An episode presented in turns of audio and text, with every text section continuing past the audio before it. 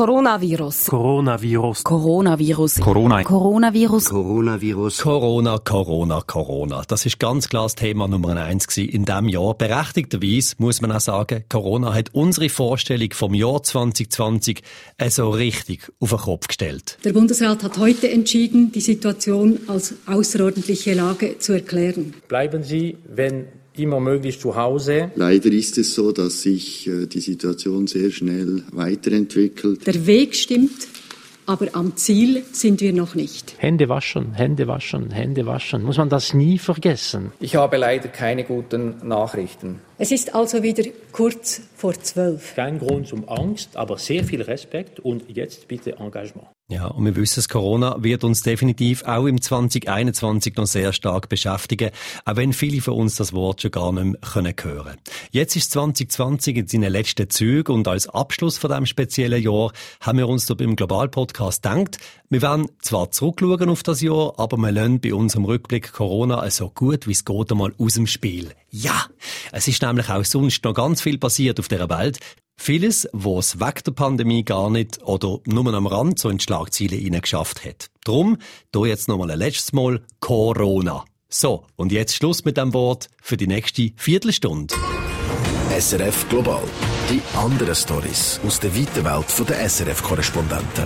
Ich bin der Philipp Gaber und mit unserem Netz von Korrespondenten, die wir heute das Jahr 2020 Revue passieren lassen, angefangen im Januar 2020 beim Urs Walterlin, unserem Australien-Korrespondent. Der Urs, der hat sich das Jahr unter anderem mit dem Erfolg von der neuseeländischen Premierministerin der Jacinda Ardern beschäftigt. Jacinda Ardern ist einfach eine sehr exzellente Kommunikatorin. Und der Urs hat bei uns auch über Korallenbleiche im Great Barrier Reef berichtet. Das könnte buchstäblich der Todesstoß fürs Riff bedeuten.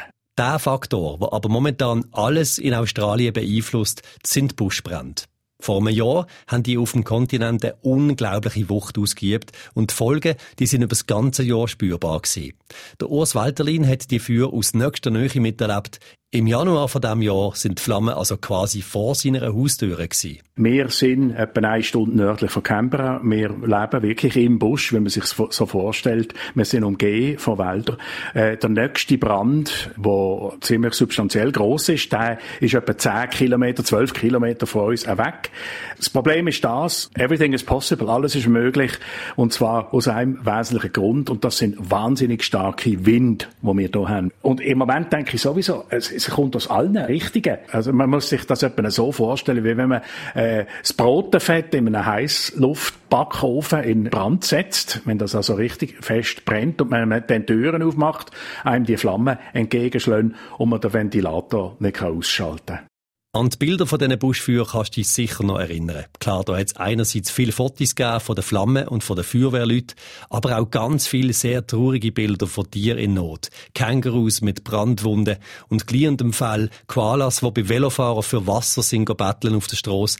Die Bilder, die sind ganz vielen nachgegangen, richtig eingefahren und Einzelfälle sind das leider nicht gewesen. Das sehe ich hier selber. Also es ist, äh, ich habe jeden Morgen, wenn ich äh, aus dem Fenster schaue, habe ich mehrere Kängurus direkt vor dem Haus, keine 10 Meter, weil es da einfach noch Gras hat. Äh, das ist komplett unnatürlich. Die Tiere, das sind Wildtiere, die haben normalerweise Angst vor dem Menschen. Äh, aber inzwischen ist es einfach so, dass es zu wenig Futter gibt. Bei der Koala ist es so, die nehmen ihre Feuchtigkeit normalerweise, also ihr Wasser normalerweise praktisch ausschließlich aus den Blättern von den Eukalyptusbäumen, wo sie ja äh, essen. Jetzt, wenn die Wälder natürlich dezimiert sind, bleibt ihnen nichts anderes übrig, als sich Wasserquellen zu suchen. Und wenn die halt mit einem Velofahrer in, in einer Trinkflasche daherkommt, dann, dann machen sie es halt so, dann betteln sie die an. Also das ist komplett unnatürlich. Das hat man, glaube ich, auch äh, praktisch noch nie gesehen vorher. Wirklich gross erholen hat sich die Natur in dieser Zeit seit der Brand nicht können. Und jetzt, wo der australische Sommer da ist, gibt es schon wieder Berichte von neuen Bränden, die durch das extreme Wetter ausgelöst werden. Buschbrand in Australien, ein Thema, das uns in den nächsten Monaten sicher noch mehr wird beschäftigen. Gehen wir zu einem anderen Thema, wo uns auch schon ziemlich lang begleitet und wir auch im 2021 noch werden müssen thematisieren. Was für die Australier die Buschbrände gewesen sind, ist nämlich für die Briten im Jahr 2020 der Brexit gewesen. Ja, der Brexit, der gibt's immer noch und es gibt immer noch so viel zu reden. Genauso fest, wenn nicht noch mehr, jetzt gerade. Am 31. Januar 2020 ist das Vereinigte Königreich ja offiziell aus der Europäischen Union austreten. Ein Moment, wo nicht ganz unspektakulär über die Bühne ist. So hat das dann tönt.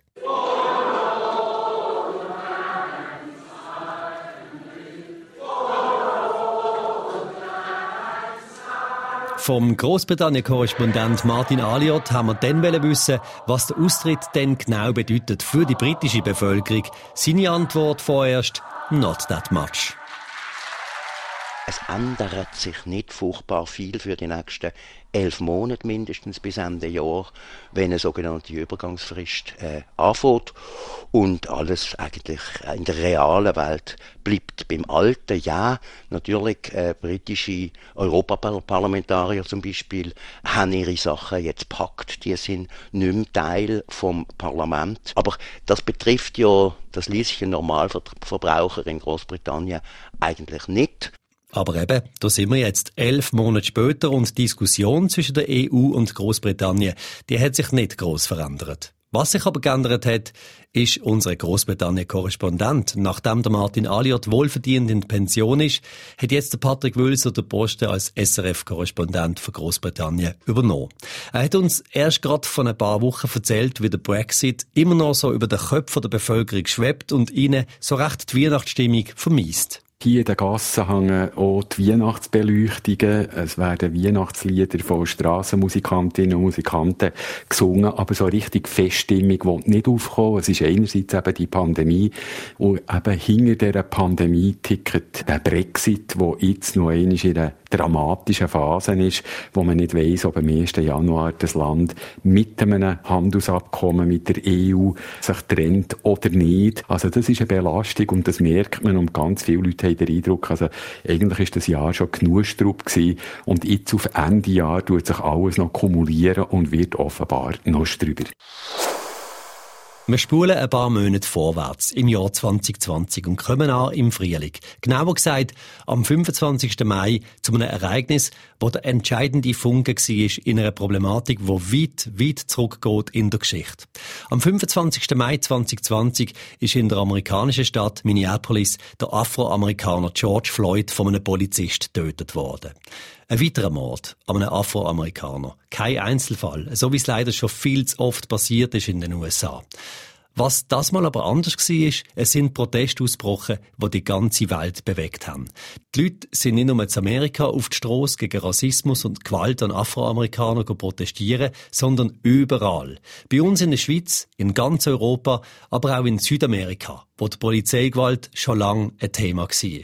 Der Ulrich Achermann, SRF Südamerika-Korrespondent, der hat uns dann im Frühling von dieser Problematik in Brasilien erzählt. In den USA bringt die Polizei pro Jahr um die 1000 Menschen um und in Brasilien ermordet die Polizei pro Jahr 6000 Menschen. Also das ist sechsmal mehr. Und auch wie in den USA werden in Brasilien vor allem Schwarze von dieser Polizeigewalt getroffen. Und von diesen Toten in Brasilien, äh, von den Opfern der Polizeigewalt sind 70 Prozent, gut 70 Prozent Schwarze. Also äh, da sieht man, äh, dass ein Rassismus dahinter steckt.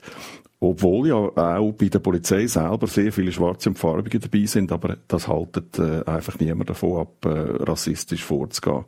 Die Leute haben protestiert, haben sich für Veränderung eingesetzt und gleich ist nicht zu erwarten, dass sich in absehbarer Zeit gross etwas ändert in Brasilien, sagt der Ulrich Achermann. Das Problem, das habe einfach zu tiefe Wurzeln. Es hat äh, natürlich immer wieder äh, Versuche gegeben, ein bisschen für sie zu machen. Äh, man hat zum Beispiel einmal äh, für die Bundesuniversitäten eine Quotenregelung durchgesetzt für schwarze, farbige und auch für, für die Indios, also all für die Minderheiten.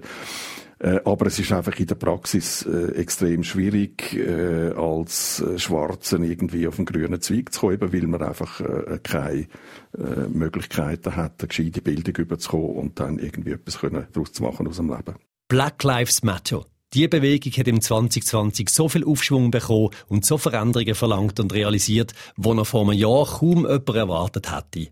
Sehr gut gesehen ist das jetzt gerade, wenn man so die Aufstellung von der Regierung unter dem gewählten US-Präsident Joe Biden anschaut. Viele Afroamerikaner, viele Frauen und mit der Kamala Harris natürlich die erste afroamerikanische Vizepräsidentin von Amerika. Black Lives Matter hat einen sehr großen Einfluss auf die US-Wahlen und die, die dürfen sowieso im keinem Jahresrückblick 2020 fehlen. Auch bei uns haben die Wahlen über Wochen die Schlagzeilen dominiert. Schon nur, weil es fast eine Woche gegangen ist, bis nach der Wahl dann auch klar war, wer denn gewonnen hat. Seit Anfangs November der Joe Biden aber den Sieg für sich entschieden hat, ist es erstaunlich ruhig geworden um die USA in den Nachrichten. Der Grund? Der Präsident Donald Trump hat sich mit dieser Niederlage irgendwie dann schon auch abgefunden. Er ist ruhiger geworden und sogar handsam. Oder, USA-Korrespondent Matthias Kündig? Äh, ja, also Handsam und Trump, das äh, geht für mich nicht so richtig zusammen. Und äh, ruhiger ist er nicht, aber er bekommt halt jetzt einfach weniger Beachtung in einem Großteil der Medien. Und auch wenn es jetzt ruhiger wirkt um Trump, so diskret, wie sich abgewählte und abtretende Präsidenten sonst eigentlich ins Privatleben zurückziehen, so diskret wird Trump ganz sicher nicht von der Bildfläche verschwinden. Okay, natürlich. Nach diesen vier Jahren hat man es auch nicht anders groß erwartet vom Donald Trump. Der eigentliche Grund, warum das es die USA jetzt nicht mehr jeden Tag bei uns auf die Frontseite schafft, ist eher, dass jetzt dort der Transition Period, also die Übergangsphase zwischen den zwei Präsidenten, angebrochen ist. Man kann sich das äh, eigentlich so ein bisschen so vorstellen wie einen langen, langen Dampflokenzug, wo der Schichtwechsel vom Zugspersonal, also vom Lokführer, den Maschinisten und Kohlenschaufler, von den Kondukteuren und dem Personal vom Speis Volkswagen, wenn das Zugspersonal während der Fahrt muss aufspringen und sich nur mal kurz ein Bild kann machen bevor die alte Crew wieder abspringt. Und je besser die alte Crew die neue in kurzer Zeit ins Bild setzt, desto reibungsloser verläuft die Transition. Allerdings ist der Joe Biden, das kann man schon sagen, zum Glück ein alter Fuchs, buchstäblich. Er ist ja nicht nur seit den 70er Jahren als Politiker im Kongress gehockt, sondern hat als Vizepräsident ja auch schon mal eine Transition erlebt. Auch wenn es in den Medien eher still wird, unsere Korrespondenten die bleiben an den Geschichten dran und bringen uns so immer wieder neue Einblick in andere Länder und Kulturen. Mit ihnen haben wir drum im 2020 nicht nur die grossen Stories verfolgt, sondern auch so einzelne Schicksale. So haben wir mit der Südostasien-Korrespondentin der Karin Wenger zum Beispiel den Rollstuhl-Basketballsport in Kambodscha besser kennengelernt. Ein extrem wichtiger Ausgleich für Menschen mit körperlichen Beeinträchtigungen, was sonst in diesem Land kaum Beachtung bekommen.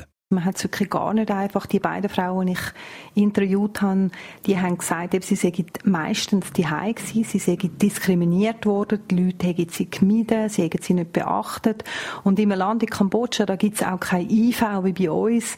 Und es ist eben extrem schwierig für Leute im Rollstuhl, überhaupt können aus dem Haus rauszugehen. Die Straßen sind schlecht, es gibt oft nicht einmal Trottoir, geschweige denn rollstuhlgängige Wege.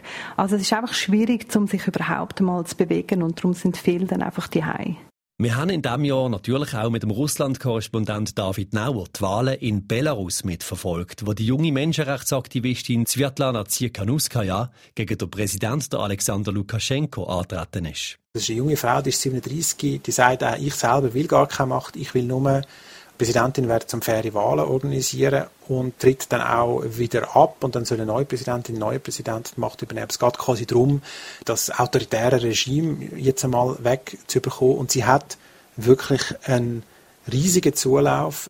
Der SRF-China-Korrespondent Martin Aldrovandi hat über die Neuverfilmung vom Disney-Klassiker Mulan berichtet, wo der Kassenschlager vom Jahr hätte könnte werden, aber schlussendlich für viel Empörung gesorgt hat dass die Filmcrew sich bedanke bei der Provinzregierung von einem Ort in Xinjiang. Und Xinjiang, das sind ja die Uiguren, ähm, die und das wissen jetzt viele Leute, dass die dort unterdrückt werden, dass es ganz viele Probleme gibt, dass ganz viele Leute in diesen Umerziehungslagen sind.